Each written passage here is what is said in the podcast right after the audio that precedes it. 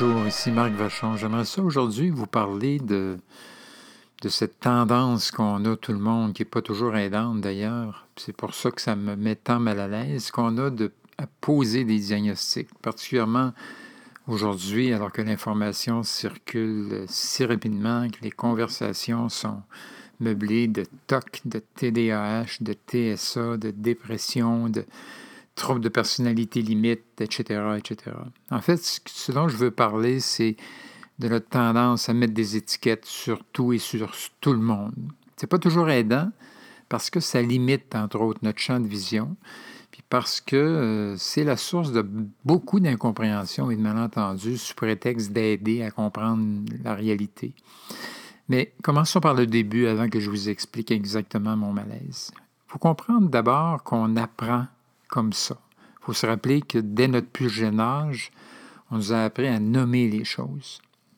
Par exemple, ceci est une cuillère, ceci est un micro, ça c'est un fauteuil, Doudou c'est un chat, Eve-Marie c'est une fille, bon, etc. Et pour apprendre à communiquer, à exprimer nos besoins puis nos émotions, ben c'est essentiel de nommer. Quand un enfant pleure tout le temps pour exprimer sa faim, on ne comprend pas toujours, mais il a fait un grand pas quand il est capable de nommer le tiraillement qu'il a dans son estomac. C'est la même chose quand, en vieillissant, on, est capable de différencier si on est en colère, si on est triste, si on est joyeux, et quand on est capable de formuler en mots nos objectifs aussi. Alors, ce sont des étiquettes qu'on appose sur les différents aspects de la réalité. Elles sont utiles, elles sont même nécessaires, mais les diagnostics dans tout ça. J'y viens. Après les, je dirais, les, mots qu'on apprend à nommer, on apprend à faire des associations. Par exemple, tous ces objets-là sont rouges ou ils sont bleus. Toutes ces personnes-là, c'est des hommes ou encore des femmes, des adultes, des enfants, etc. Puis, les associations vont se complexifier. Par exemple, on nous apprend que les hommes sont comme ça, les femmes sont comme ceci, les Américains sont comme ça, les Mexicains sont comme ça, etc. On apprend à catégoriser. On apprend à faire des généralisations, dans le fond. Je pourrais dire d'une certaine façon qu'on apprend à poser un diagnostic au sens large. C'est vraiment une manière de notre cerveau de fonctionner.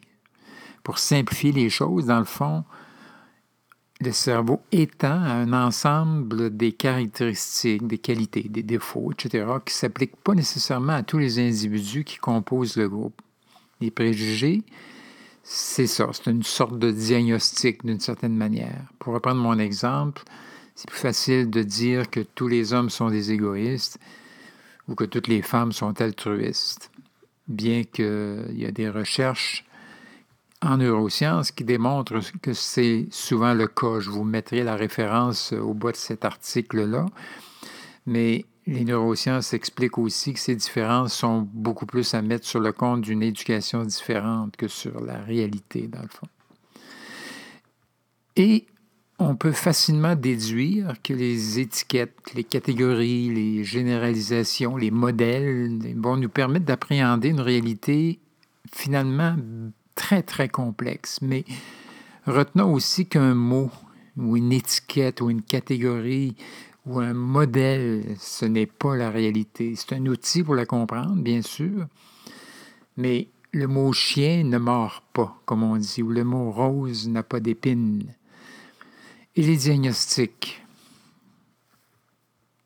Dans tous les secteurs de la vie, les diagnostics, c'est lui aussi un outil pour comprendre une situation donnée, qui est souvent problématique d'ailleurs, et pour y réagir. Par exemple, un ingénieur en circulation urbaine va étudier ce qui se passe à tel carrefour pour essayer de comprendre pourquoi il y a autant d'accidents à cet endroit-là. Il va poser un diagnostic, il va proposer des solutions. Le médecin, il va m'écouter, parler de mes symptômes physiques, il va faire des examens, il y a les résultats de mes tests sanguins, par exemple il va en référer à ses connaissances, qui sont des modèles ou des associations de symptômes. Finalement, il va poser un diagnostic pour proposer le traitement qui me convient. Une maladie, finalement, c'est une catégorie ou une étiquette, si vous voulez, qui rassemble beaucoup d'éléments. Un peu de la même façon, le psychologue va vous écouter, vous observer, et il va pouvoir lui aussi poser un diagnostic. Suivant son approche, son modèle de la personne humaine, si vous voulez, ce diagnostic-là va différer. Puis, ben, à partir de là, il va pouvoir vous accompagner dans une démarche pour changer, pour faire euh, face à la situation, ou trouver des manières pour dénouer les nœuds, etc.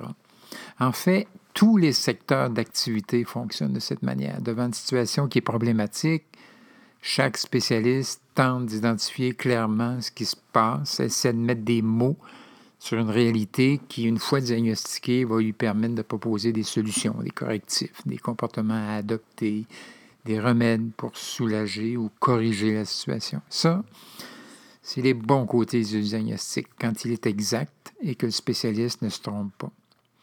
Mais le diagnostic a aussi des effets pernicieux. Dès le début de mes études en psychologie, j'étais très mal à l'aise avec les diagnostics de troubles mentaux.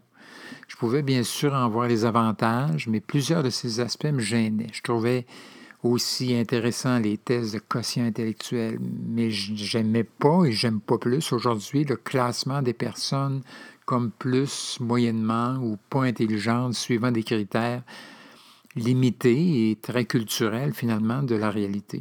Il y a tellement de types d'intelligence. Je trouvais intéressant aussi les diagnostics de troubles mentaux et de problèmes d'apprentissage, mais je ne pouvais pas m'empêcher de trouver ça réducteur.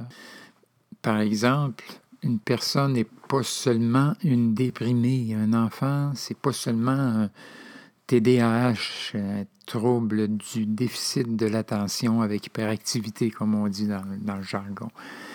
Tout comme sur le plan médical. Une personne, c'est pas seulement un cancer du sein ou une, ou une Alzheimer. On a tous trop tendance à réduire la personne à son diagnostic et le pas à faire pour déduire toute la réalité d'une personne à partir de son étiquette y est facilement franchi.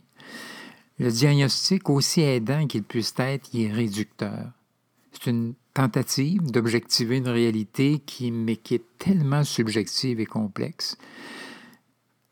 Rassurez-vous, je reste persuadé que c'est un outil important et utile dans les mains du spécialiste. Mais même lui peut se tromper. Et si lui peut se tromper, que dire de monsieur et madame tout le monde? Je pourrais épiloguer sur le diagnostic auquel on assiste, le surdiagnostic auquel on assiste aujourd'hui en médecine. D'autres l'ont fait mieux que moi et je vous mets en référence un article qui en parle. Mais ce n'est pas le but ici de, de, mon propos. Je veux surtout parler du surdiagnostic que l'on retrouve en psychiatrie, dans les sciences humaines et de ses effets dans la vie de tous les jours. Le fameux manuel diagnostique et statistique des troubles mentaux, ce qu'on appelle dans notre jargon le DSM, a été élaboré par l'American Psychiatric Association. On y retrouve les différentes maladies mentales et leurs critères diagnostiques. C'est très, très utile pour assurer une cohérence entre les professionnels de la santé mentale c'est une approche assez médicale, je dirais, mais c'est devenu la principale référence pour les psychiatres, les psychologues et les autres intervenants en santé mentale. Bien sûr qu'il a évolué avec les années en même temps que les mentalités. Heureusement d'ailleurs, il faut se rappeler qu'avant les années 70, le DSM considérait l'homosexualité comme une pathologie. Et le nombre de pathologies a explosé. Et maintenant, il y a près de 400 troubles mentaux dans le dernier DSM qui est paru en 2013 et en version française en 2015. Il y a plus beaucoup de comportements déviants de la norme ou d'émotions humaines qui échappent à l'étiquetage et à la catégorisation. On en vient presque à penser que tout le monde est malade. Dans un article intitulé Ce manuel qui rend fou dans un magazine canadien, un journaliste écrivait, et je cite, Un enfant qui présente une irritabilité persistante et des épisodes fréquents de manque de contrôle pourrait être atteint du trouble de l'humeur explosive. Se goinfrer deux fois par semaine pendant trois mois relèverait de l'hyperphagie boulimique. Une personne ayant perdu un proche et qui, au bout d'un mois, continue de se sentir triste et déprimée souffrirait d'un trouble dépressif majeur. Fin de la citation. Ces troubles-là se retrouvent dans le DSM-5. Encore là, je me dis que dans les mains de professionnels avisés, un diagnostic offre un certain éclairage de la réalité, il va proposer un modèle pour comprendre l'incompréhensible, si vous voulez, permet éventuellement d'aider. Mais si un professionnel avisé, j'ai bien dit avisé, ne réduira pas une personne à son étiquette, je ne suis pas sûr que ce soit le cas de tout le monde. Un diagnostic déniché sur Internet, lu dans un article de magazine, plus souvent qu'autrement, ça va emmurer une personne dans une catégorie. Je vous une petite anecdote. Il y a quelques années, plusieurs années en fait, quand ma mère était encore vivante, on a dû l'hospitaliser. Ça faisait plusieurs semaines qu'elle respirait difficilement, qu'elle dormait mal. Et après quantité d'examens, les médecins n'ont rien trouvé. L'équipe sociale est, venue nous rencontrer pour nous dire que probablement que notre mère souffrait d'angoisse. Personnellement, et mes frères non plus, on ne connaissait pas ma mère comme une angoissée, au contraire. Mais tranquillement, nous, comme elle, on a commencé à intérioriser ce diagnostic-là. C'est vrai qu'elle venait d'avoir 81 ans, qu'elle vivait seule dans sa grande maison. Mon père était décédé, qu'elle avait perdu sa sœur et sa confidente peu de temps avant, etc., etc.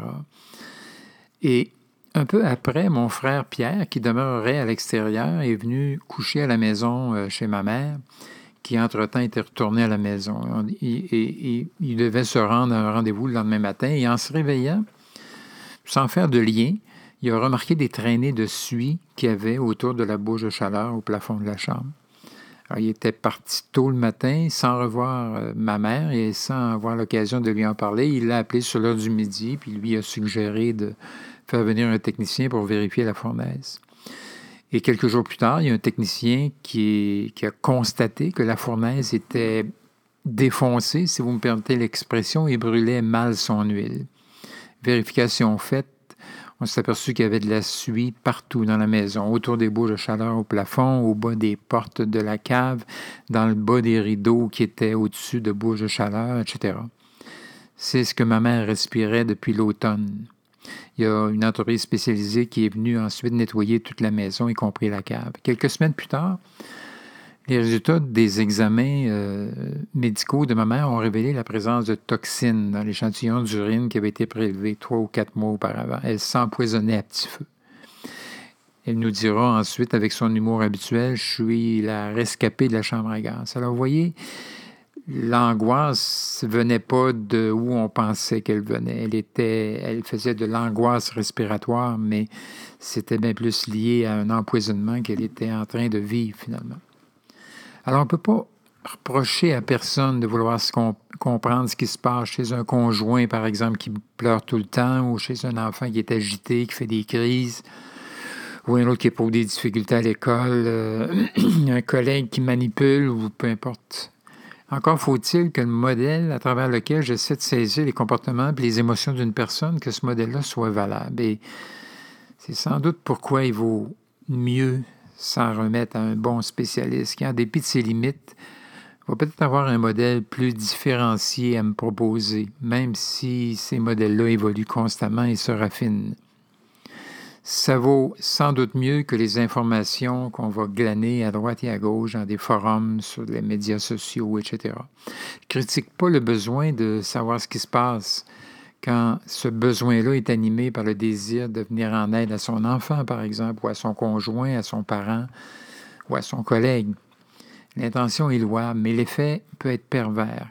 Quand vous lisez sur un site Internet ou vous entendez dire dans une émission télévisée que tel ou tel comportement que vous observez chez une personne, votre conjoint par exemple, est typique d'une personnalité histrionique ou schizophrénique ou narcissique, et que vous appliquez ça euh, sans nuance à une réalité plus complexe, non seulement vous n'aidez pas, mais vous nuisez. Quand vous lisez que tel comportement de votre enfant ou, de vous-même est symptomatique d'un trouble du spectre de l'autisme, par exemple, je ne suis pas toujours certain que c'est aidant. Je crois même au contraire que c'est néfaste. L'intention est peut-être bonne, mais la portée et les effets d'un diagnostic fait à la va-vite à la va-vite peuvent être vraiment dévastateurs. En tout cas, moi, ça me met plus que mal à l'aise pour la personne concernée, surtout quand on entretient ces diagnostics-là dans nos conversations avec les autres, sur les réseaux sociaux et pire encore avec la personne concernée. On sait bien, toi, avec ta personnalité contrôlante, tu ne peux pas comprendre. Ou Ah, tu as des pertes de mémoire, d'après moi, cette personne tu commences à avoir de sérieux problèmes cognitifs. Tes problèmes respiratoires, je suis certain que tu fais de l'angoisse, etc. Alors voici, en terminant, quelques suggestions, je pense, qui peuvent nous aider au quotidien et je me les adresse à moi aussi. D'abord, chercher de midi à 14 heures l'explication de la différence. C'est pas toujours intéressant. Je pense que des fois, il faut arrêter cette recherche-là, s'en remettre aux bonnes ressources pour comprendre quand ces différences-là menacent le bien-être ou la santé physique, mentale des gens avec qui je vis ou la mienne, etc. Prendre du recul, ça va parfois nous aider à réaliser que notre diagnostic, c'est peut-être une manière de nous défendre contre l'autre. La différence menace, on le sait. Hein.